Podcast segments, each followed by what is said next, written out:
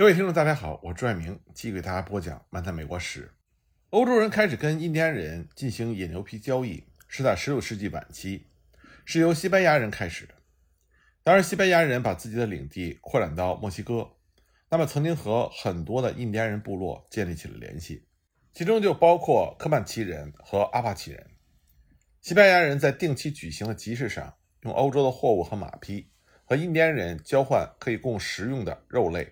在矿场里工作的奴隶和包括大张野牛皮在内的各种动物皮毛。到了18世纪晚期，少数的美国人也开始以野牛皮作为交易对象。不过，美国人是直到1812年战争之后，才真正开始进行大张野牛皮的交易的。这个时候，密西西比河东部数量比较小的野牛群已经开始出现了缩减的趋势，原因是当地的定居者们需要杀了它们作为食物。或者想要占据他们的栖息地，为自己使用。这个地区的印第安人哀叹说：“他们曾经熟悉的那个世界已经不复存在了。”然而，在密西西比河以西的地方，还有很多巨大的看不到边际的野牛群分布在各处，尤其是在大平原上。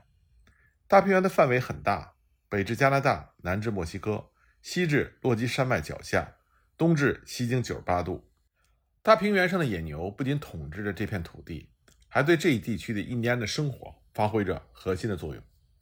在人类历史上，可能再没有哪种动物能像野牛一样，在平原印第安人的文化、精神和经济生活中扮演着如此完整而全面的角色。平原印第安人涵盖了超过二十个部落，包括科曼奇人、阿帕奇人、黑脚族人、乌鸦人、吉奥瓦人、苏族人、曼丹人等等。而野牛群几乎为这些印第安人提供了日常生活所需的一切。平原上的印第安人不会浪费野牛身上任何部位。皮毛呢，可以用来制作冬天的外套、上衣、摇篮、圆锥形的帐篷的遮盖物或者烟斗袋。粗牛皮可以制成鹿皮鞋的鞋底、马鞍、盾牌等等。牛毛可以用来填充枕头、制作头饰或者编成绳子。牛尾可以做成鞭子。或者是赶苍蝇的胆子，牛角可以做成杯子、勺子、装火药的容器。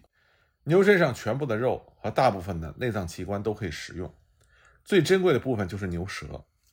牛胃里的东西可以用来治疗皮肤疾病。牛的胃内膜可以用来做桶、水壶或者是做饭用的容器。野牛的骨头可以用来制成刀子、箭头和棍子。野牛的牙齿可以作为服装上的装饰物。晾干的金剑。可以被撕成细丝，用来缝制衣物，甚至牛粪可以用来做燃料，或者碾碎了撒在烟草上，既能助燃，又能增添一种独特的香气。总之，印第安人把野牛利用到了极致，而野牛也成为了大平原印第安人生活中不可或缺的重要部分。最开始，那些追随着刘易斯和克拉克的脚步，沿着密苏里河蜿蜒而上的交易者，和走过圣达菲通道的交易者。他们的主要目标是收购合理皮毛，但也会交换大张的野牛皮。根据一份历史文献记载，在1815年到1830年间，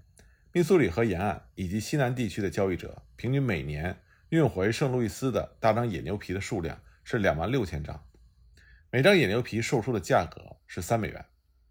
不过那个时候几乎没有人会交易三岁以上的公牛的皮毛，因为这种皮毛太厚太重。无法制成轻便的外套，而且它们的毛发也已经变得非常的粗糙，质量大而且不太好。不过呢，老牛的牛皮适合做鞋，人们可以把它们裁剪成小块，用有毛发的一面作为鞋底。这种鞋又大又笨，但是非常的暖和。最具有市场吸引力的是年幼的公牛皮毛，这是人们通常交易的对象。它们的皮质略薄一些，毛发也更加的柔顺。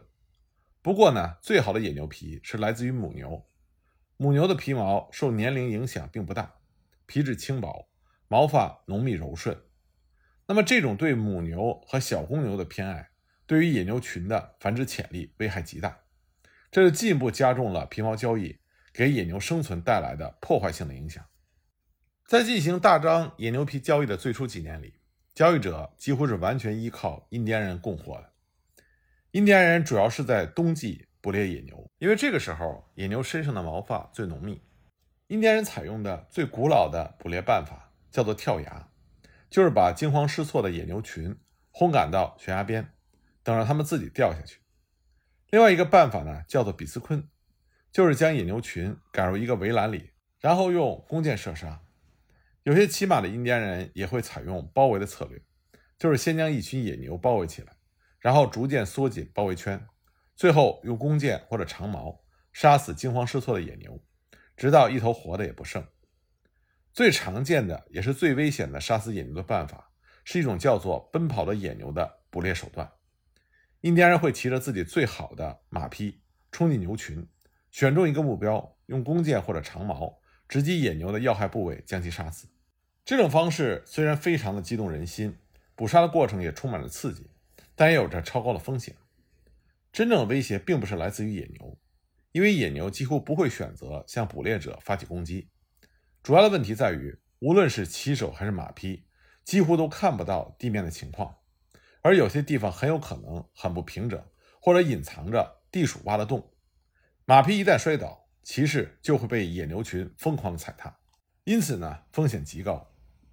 另外呢，加工野牛皮的工作费力费时，这一般是由印第安人妇女进行的。流程的第一步是把野牛皮拉伸平整，用木桩钉到地里，然后再用尖锐的兽骨或者金属工具把皮子上连着的肉刮干净。妇女们要用一整天甚至更长的时间来把碾碎的鹿脑、野牛脑或者是动物的肝脏和脂肪涂抹在牛皮上，这层油腻的涂料会留在皮毛上。浸润三天，达到使牛皮软化的目的。接下来呢，妇女们会把牛皮放在小火上慢慢烤干，同时不断的拍打或者搓揉，来确保大张皮子的各个位置一样的又软又韧。牛皮干了之后，妇女们就要立刻开始重新的擦揉牛皮。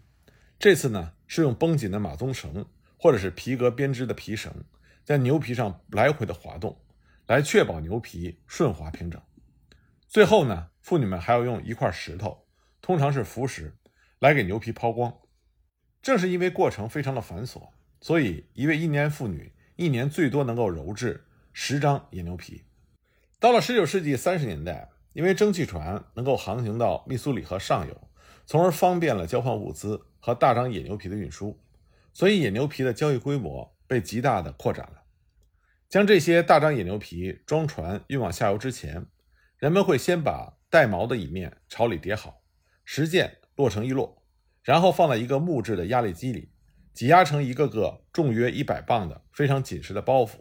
再用麻绳或者是粗皮绳扎紧，这样就会有利于运输。蒸汽船不仅促进了皮毛的交易，也加速了疾病的传播。十九世纪早期，在北部平原上进行交易的皮毛商人就曾经把疾病传给了印第安人。结果让印第安人遭受到了毁灭性的打击。1837年夏天，在密苏里河上游蔓延开来的天花疫情带来的结果格外的可怕。主要的病菌携带者是美国皮毛公司的蒸汽船“圣彼得号”，它的航行任务是向尤宁堡运送货物和补给。船上有些乘客在航行的途中患上了天花。当船只停靠在曼丹堡附近的时候。公司的雇员们本想阻止印第安人靠近这艘船，但是印第安人认为这是交易者们为了哄骗他们低价售卖皮毛而编造的借口。至少有一名印第安人还是偷偷上了船，并且偷走了一条沾染着病菌的毯子。圣彼得号载着垂死的乘客继续前往尤宁堡，在那里给病人接种疫苗的举动不但没有成功，反而还进一步的扩大了病菌传播的范围。当阿西尼波因人。来到堡垒交易大张野牛皮的时候，堡垒的人再次尝试将他们拒之门外。波印第安人不肯相信他们的说法，执意要进行交易。结果他们一进堡垒就染上了天花，而且在利益的驱动下，皮毛公司的人照样和其他交易点的印第安人进行交易，还给其他交易点送去货物，使得天花疫情进一步的蔓延。很快，疫情就像干柴烈火一般，迅速蔓延到了每一个。和交易者有着直接接触的部落，还感染了其他没有接触过的部落。曼丹人、米纳塔里人、苏族人、阿西尼波因人、黑脚族人，还有阿里卡拉人这六个部落受打击最为严重，包括妇女和孩子在内，总共有超过一万七千人丧生。到了1837年11月，疫情逐渐自行消退几个月之后，有一位交易者就曾经这么写道：“无论你往哪个方向去，能看到的就只有令人哀痛的死亡。每个山坡上都有小房子，但是烟囱里已经不会再冒出一缕炊烟，没有一点人声来打破这种可怕的寂静，却总能听到乌鸦呱呱的叫声，充满着不祥的意味，或者是野狼悲怆的嚎叫。”这些畜生已经靠啃食遍地的人类尸体而变得肥壮。另外一位交易者还留下了这样的描述：他说，很多英俊美貌的阿里卡拉人虽然病愈了，却无法忍受自己受损的容颜，于是选择了自杀。有的人冲向石头当场撞死，有的人则用刀子或者枪支结束了他的生命。草原变成了坟地，野花在埋葬着印第安人的地方怒放。方圆几英里的范围内。都弥漫着成百上千无人掩埋的尸体所散发出来的恶臭，妇女和儿童没有食物可吃，成群结队的到处游荡，或者是围绕在尸体旁边哭泣。男人们四散奔逃，曾经骄傲善战、无比尊贵的黑脚族几乎绝迹。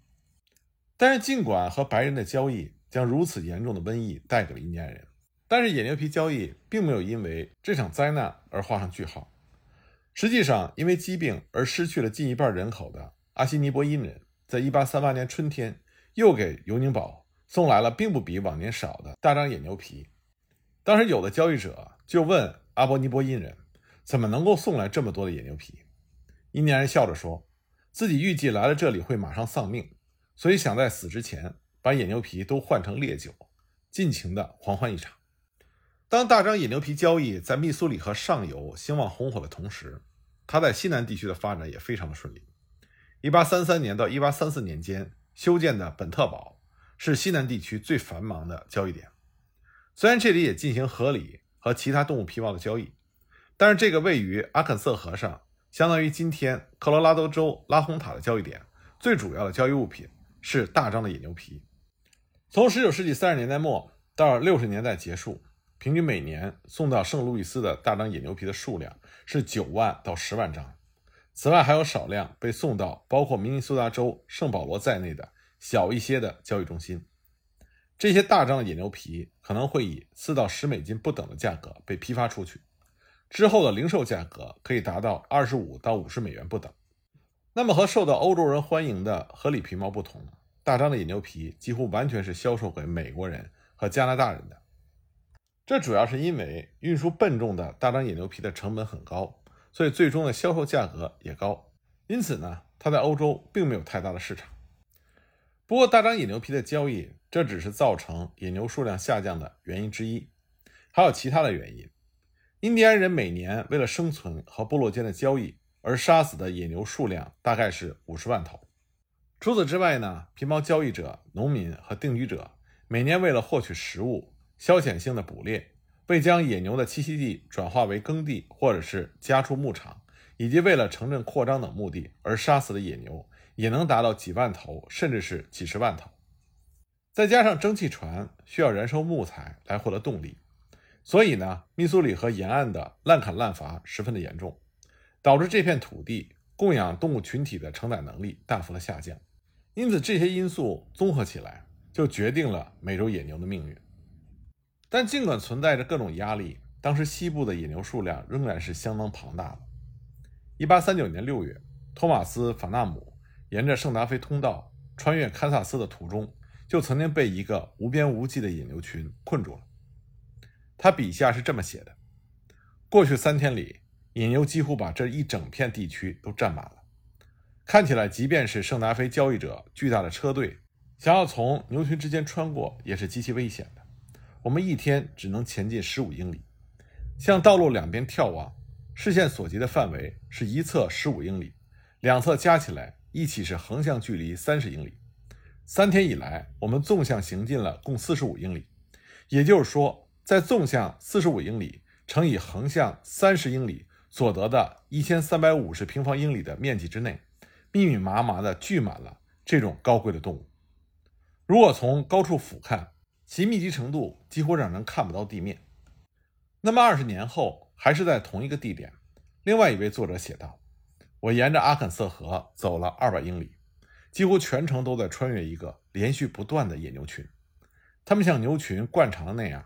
紧密地聚集在一起。无论你向南还是向北，无论你走多远，野牛的数量似乎都没有减少的趋势。如果它们受到惊吓，突然狂奔起来，还会发出像雷声一般的轰鸣，让整片大地都震颤起来。不过，即使还有局部地区高度集中的野牛群，但是野牛群数量减少的速度已经越来越明显。一八四五年，一位在美国西南地区经商多年的人就曾经写道：“如果野牛只是被当作食物而捕杀，那么它们的自然增长可能还能抵消这部分的损失。然而，实际情况是，不仅有旅行者和猎人持续不断、无所顾忌地捕杀野牛，更有印第安人出于获得食物以外的目的，更多的是为了获得野牛皮毛和牛舌而大肆的屠杀。鉴于此，野牛的数量迅速的减少。”最终必将从这片大陆上彻底消失。当时，一些有所预见的美国人已经在警告美国社会，要阻止人们继续屠杀野牛。但即使号召采取措施的呼声越来越高涨，可是野牛灭亡的趋势依然是不可阻挡的。而给予美洲野牛灭亡命运最后一击，也是最强一击的，是铁路的向西扩张。关于这方面的情况呢，我们下一集再继续给大家讲。